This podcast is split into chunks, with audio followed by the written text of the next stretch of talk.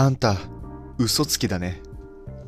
さあ始まりました、トマログのお時間でございます。ここでは私、ギャンブラートマケンが、ほぼ毎日ちょっとしたおしゃべりをしていくコーナーになっております。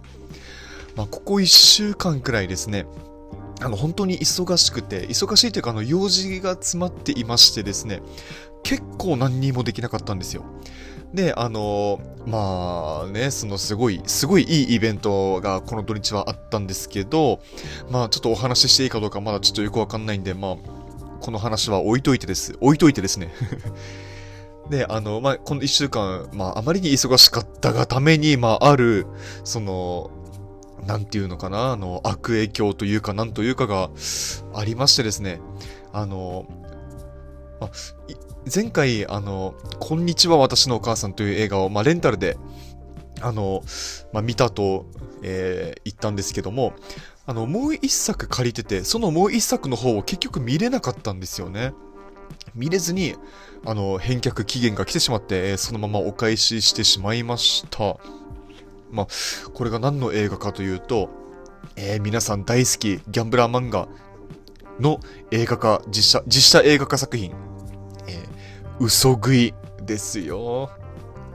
嘘食い、皆さん好きですよね。えーヤングジャンプのね、佐古先生の代表作ですね。えー僕もですね、まあ、結構僕漫画いろんなのを見てきた方だと自負してて、で、自負してはいるものの、漫画、コミックス自体をそんなにたくさん集めてるってわけではないんですよ。ないんだけども、あの、まあ、珍しく、えー全巻揃えている漫画の一つがですね、この嘘食いになっております。あの、本当その、漫画としての完成度が非常に高い。あの、まあ、もちろんね、絵が上手いとか、話が面白いとか、まあ、展開が上手いとか、なんかいろんなね、あの、ありますけども、まあ、そんなのはね、そういう漫画っていっぱいあるじゃないですか。その、ね、絵が上手いとかさ、その、まあ、見せどころがちゃんと面白いみたいな、そういう漫画っていっぱいありますけど、いっぱいあるので、ここ結構珍しいんじゃないかって思うポイントをね、あの、ちょっとご紹介したいと思うんですけど、あのね、主人公の髪型がコロコロ変わるんですよ。あの、なんていうのかな、結構、時系列に沿って髪型が結構変わっちゃう。その、もっさりした髪の時もあれば、急に前髪を作ってタイトな、あの、感じになる時もあれば、あの、なんか、なんかオールバックっぽくなる、みたいな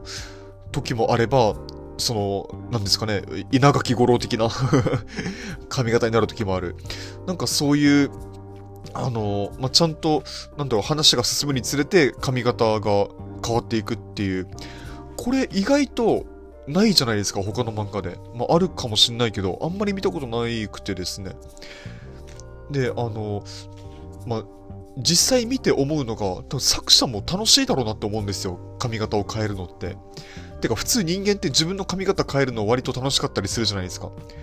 まあ、普通っていうか、まあ、まあその、まあ、自分をどう見てるかにもよるけど、でだからその自分が、その、描いたキャラクター、自分が作った一番その、愛しい主人公というキャラクターのね、髪型とか服装とかを考えるって結構楽しいと思うんですよ。そうそう、服装とかもしょっちゅう変わるから。なんかいいですよねって。逆にね、あの、大体の漫画では髪型が変わらないけど、こんなに確固たる変わらなさ こんなに意地でも変えないかって思ったのが、あの、こち亀ですね。こち亀のりょうさん。あの、まあ、角刈りの代表的なキャラクターですけども、りょうさんはね、あの、まあ、僕、こち亀もまあまあ見てるんですけど、あの、りょうさんの髪型を扱う回って結まあ、結構でもないか、何回かあったんですよ。あの、なかなか、なんていうんですかね、その、この角刈りをキープするには、あの、それなりにこだわりがあるっていう話だったりとか、あと髪質、なんか、針金みたいな髪質をしてるから、あの、普通のハサミで切ったら歯が欠けちゃうみたいな、そういう描写があったりして、まあ、あれはあれで面白いですよね。あの、絶対にこの髪型は変えないぞっていう主人公、かつ、秋元先生の 強い意志を感じる、そんな漫画でありました。まあ、あの、そう、嘘食いの映画ね、結局見れなかったっていうのは、まあ、非常に残念でしたけど、結構期待しているので、あの、まあ、漫画は結構おすすめしたいですね。うん、誰が見ても面白いんじゃないかなと思いますので、えー、まあ、気になる方はぜひ読んでみてくださいということで、えー、今日のトマログはここまで。また次回お会いしましょう。さよなら。